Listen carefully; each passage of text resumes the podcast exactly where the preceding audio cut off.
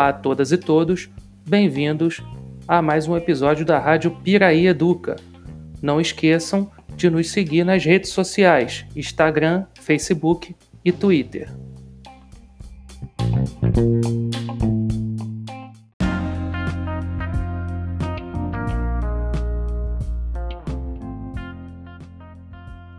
Olá, ouvintes na Rádio Piraí Educa. Eu sou Vanisa Vieira Ribeiro, gestora em turismo pelo consórcio CEDERJ e Cefet do Rio de Janeiro. E eu sou Felipe Ribeiro, professor de História da Universidade Estadual do Piauí e coordenador local do mestrado profissional em ensino de História, o Prof. História.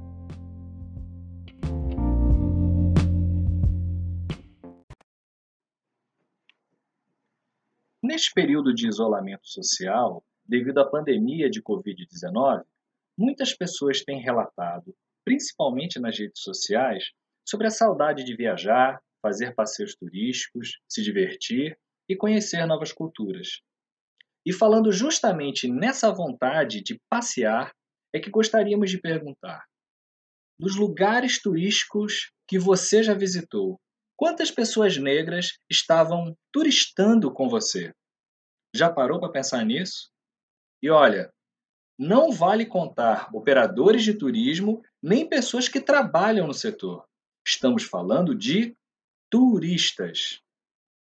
Ainda não existem dados raciais detalhados sobre turismo no Brasil, mas nos últimos anos foram criadas algumas agências de turismo voltadas especificamente para o público negro.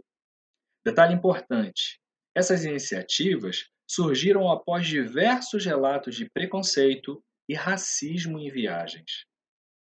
Recentemente, o ministro da Economia Paulo Guedes, ao falar sobre a alta do dólar, comentou que até pouco tempo atrás muita gente estava fazendo viagens internacionais por conta do dólar mais baixo. Segundo o ministro, tinha até, abre aspas, empregada doméstica indo para Disneylândia uma festa danada. Espera aí. Fecha aspas. Logo em seguida, o ministro Paulo Guedes ainda recomendou, abre aspas, vai passear em Foz do Iguaçu, no Nordeste, em Cachoeiro do Itapemirim, fecha aspas. Mesmo após um pedido de desculpas pela declaração, gostaríamos de discutir aqui a fala do ministro, que revelou visões de preconceito racial e social ainda muito presentes em nosso país. Sabemos que o trabalho doméstico é majoritariamente feminino, negro e pobre. Aliás, tanto o trabalho braçal, que demanda maior esforço físico, quanto as variadas formas de servir, quase sempre é associado à pessoa negra. Por que será? E quando pensamos em turismo, Pessoas negras, trabalhadoras e pobres não podem viajar, seja para destinos nacionais ou internacionais? Existem lugares turísticos em que pessoas negras não podem ou não devem visitar? É a partir desses questionamentos que vai rolar a nossa conversa de hoje na Rádio Piraí Educa. Vamos falar sobre turismo, história e culturas negras. Então, primeiro gostaria de enfatizar que pessoas de menor poder aquisitivo também viajam. Quando essas pessoas saem de suas cidades para visitar santuários religiosos, visitar familiares que moram em outra cidade, fazem excursão em grupos para conhecer lugares diferentes com outras culturas, elas também estão viajando, ou seja, turistando, né? Porém, essas pessoas normalmente não são vistas como um importante público para o turismo, que tem como alvo principal a classe média. Vamos pensar em alguns destinos nacionais, como exemplo, Rio de Janeiro, Salvador, na Bahia, e Jericoacoara, no Ceará. Ainda que na maioria desses destinos esses espaços turísticos sejam formados por culturas negras, ainda vemos poucos turistas negros nesses espaços. No Carnaval Oficial do Rio de Janeiro, na Marquês de Sapucaí, os ingressos não são tão acessíveis ao público, mais pobre e negro. que faz parte dessa história. Por outro lado, há inúmeros espaços luxuosos estruturados na passarela do samba para receber poucos privilegiados. Aproveitando o gancho, vou falar um pouco da minha pesquisa de trabalho de conclusão de curso. O TCC foi realizado em coautoria com a colega Erida Alonso. Nossa proposta surgiu a partir de um roteiro turístico elaborado pelo SEBRAE do Rio de Janeiro para o bairro de Madureira, tendo como o samba como foco. Foi através de um folder de lançamento desse projeto do Sebrae na quadra da Portela que eu tive conhecimento da organização desse roteiro, chamado Roteiro do Samba Madureira. A partir de então, esse roteiro e o projeto do Sebrae se tornaram nosso objeto de pesquisa. Acompanhamos o desenvolvimento do roteiro e seus relatórios por aproximadamente um ano. Logo de início, que nos chamou a atenção foi a concentração de espaços de culturas negras no bairro, relacionadas ao samba e para além dele, como, por exemplo, a Casa do Jongo, o Baile Charme no Viaduto de Madureira, a Feira das Iabás, o Mercadão de Madureira e as escolas de samba Portela e Império Serrano. Porém, o roteiro do Sebrae focava basicamente nas escolas de samba, tendo como público-alvo turistas estrangeiros e de outros estados hospedados na zona sul da cidade. Sem pensar que o próprio morador do bairro ou da cidade do Rio de Janeiro, como um todo, poderiam ser um potencial turista de Madureira, inclusive os de menor poder aquisitivo. Junto com a análise crítica do roteiro, nós também aplicamos um questionário com os gestores desses espaços culturais do bairro. A partir das respostas desses gestores, tivemos logo uma surpresa. A cada final de semana, esses espaços reuniam um público que variava entre mil e seis mil pessoas, dependendo do tipo de evento, sua divulgação e organização. Tudo isso sem falar nas milhares de pessoas que frequentavam diariamente o comércio local, o shopping do bairro e o Mercadão de Madureira, considerado um dos maiores mercados populares da cidade.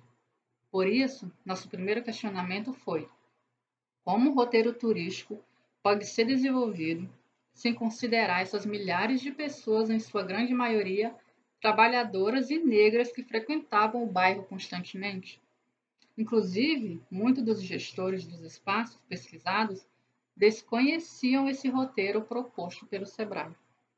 Digo isso porque diversas pesquisas têm apontado a importância dos chamados turistas trabalhadores, que têm a tendência de maior permanência, fidelidade e envolvimento com as atividades do local visitado, bem como maior interação com os moradores anfitriões.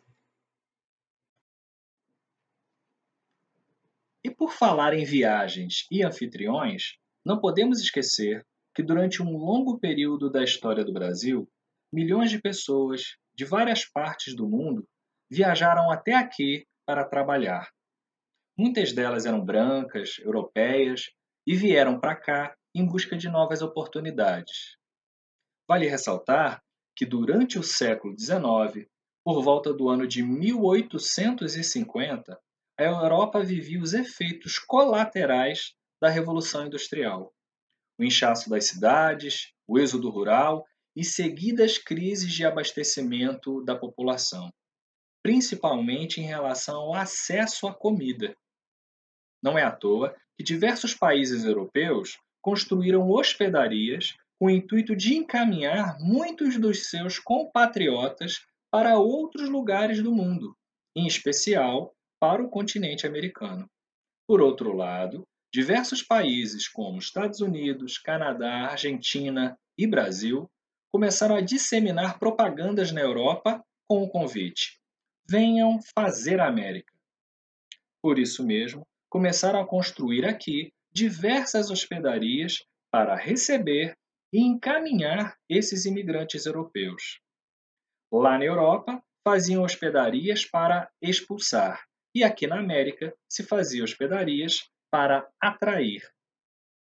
Assim, milhares de italianos, alemães, portugueses, espanhóis e tantos outros vieram para o Brasil, começaram a trabalhar e fizeram suas vidas aqui.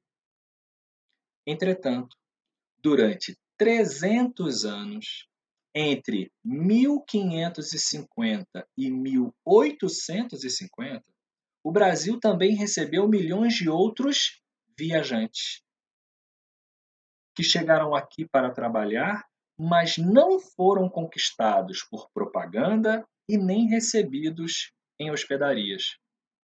Eram negras e negros de diversos povos africanos que foram vendidos como escravos para trabalhar no Brasil. Eram transportados nos navios negreiros, em condições subhumanas, e muitos morriam pelo caminho no Oceano Atlântico. Não eram vistos como pessoas, mas como uma propriedade que poderia ser revendida e até herdada pelos descendentes do seu senhor.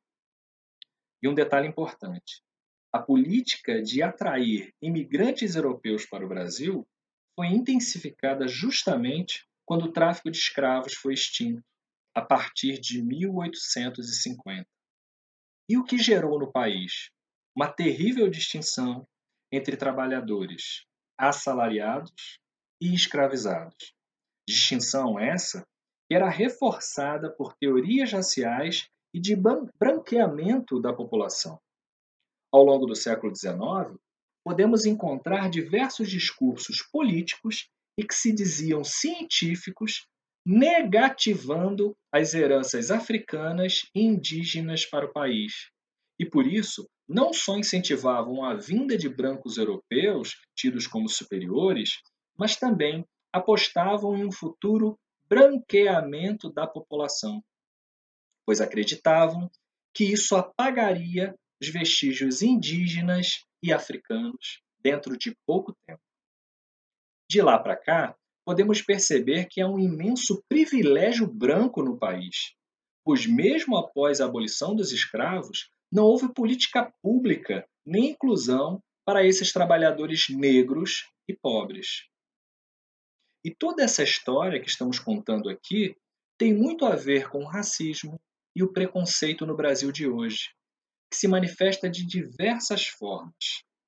Tanto por achar que uma empregada doméstica não pode viajar para fora do país, quanto por estabelecer regras camufladas de distanciamento social. E olha que não estamos falando de coronavírus.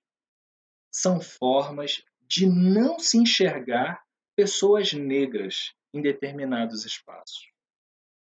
Quando você vai a um hospital, por exemplo, quem você imagina como médico ou médica? É o descendente de imigrantes europeus ou descendente de africanos escravizados? Já pensou nisso? E o turismo também reflete essas formas de invisibilidade, até mesmo em lugares que reúnem uma forte presença de culturas negras e um intenso fluxo de turistas e viajantes, como acontece com o bairro de Madureira, pesquisado pela Vanísia. Há, inclusive, historicamente, diversas tentativas de embranquecimento de manifestações culturais com raízes africanas ou afro-brasileiras, como a capoeira e o próprio samba. E quando falamos em embranquecimento, nos referimos à busca por diminuir ou tirar a legitimidade do protagonismo de negras e negros nessas manifestações que são marcas de suas culturas ancestrais. Em relação ao roteiro elaborado pelo Sebrae, por exemplo, mesmo sabendo a baixa oferta de hotéis e pousadas para hospedagem no bairro de Madureira, não foi articulada ou proposta nenhuma medida para investimento nessa área. Mesmo o bairro tendo vivenciado uma série de investimentos no período da Copa do Mundo de 2014, das Olimpíadas e Paralimpíadas de 2016, com equipamentos de transportes, entretenimento e lazer, o BRT e o Parque de Madureira são alguns exemplos. Mesmo assim, no roteiro elaborado pelo SEBRAE, acabou sendo privilegiado um ambiente de negócios com agências de turismo já estabelecidas na cidade, principalmente no circuito da Zona Sul, onde se concentram turistas estrangeiros e de outros estados. Houve pouco envolvimento do projeto com o bairro. O Sebrae também fez uma entrevista com alguns desses turistas, que eram seu público-alvo. Ao serem perguntados sobre o que não pode faltar neste roteiro, o item mais citado foi passistas e outro bastante citado foi mulatas. Com base nesse tipo de opinião, corre-se o risco de focar de forma pejorativa na figura de mulatas sambando para gringo ver. Aspecto muito caricato, hipersexualizado e explorando o corpo da mulher como produto turístico. Isso deveria ser combatido nos roteiros turísticos, ao invés de valorizados. Lembramos que o turismo também é uma ótima ferramenta pedagógica para combater preconceitos. Desse modo, a proposta do nosso TCC foi concluir, incluir o jongo, a Feira das Iabás e o baile charme neste roteiro do Sebrae, que tinha como principal atração o samba. Por acreditar que o bairro de Madureira é muito mais do que o berço do samba, mais um berçário de, de multiculturas negras, defendemos em nosso trabalho que o roteiro deveria ser visto com uma grande possibilidade de investimento turístico democrático, visando transformação social e superação de preconceitos e racismos. E toda essa pesquisa tem a ver com um questionamento que eu já trazia comigo antes mesmo de entrar na universidade. Por que os espaços turísticos não são mais inclusivos? Porque sempre vejo poucos turistas negros nesses espaços. Isso sempre me incomodou. Detalhe: isso não é algo pontual ou restrito ao Brasil. O racismo é uma questão mundial que precisamos enfrentar e combater com a educação antirracista. Como conversamos aqui, isso está enraizado historicamente em nossa sociedade e vivenciamos reflexos até hoje. Seja na hora de entrar no elevador, numa entrevista de emprego, ao entrar numa loja e até para viajar. As agências de turismo, criadas por negros e voltadas para o público negro, são um reflexo das experiências de racismo em viagens. As empregadas domésticas podem ir para Disney sim. Vamos pensar nisso. Fica a reflexão. Que nossas viagens e pontos turísticos mais desejados nessa quarentena sejam também mais democráticos e inclusivos. Afinal de contas, Todo mundo ama viajar e pode se organizar para turistar onde quiser. Quem cede a vez não quer vitória. Somos herança da memória. Temos a cor da noite, filhos de todo açoite, fato real de nossa história.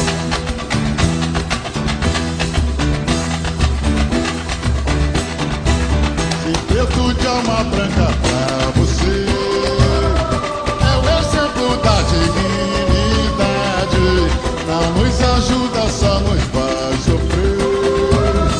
Nem resgata nossa identidade. Se preto de alma branca pra você. É o exemplo da dignidade. Não nos ajuda, só nos faz sofrer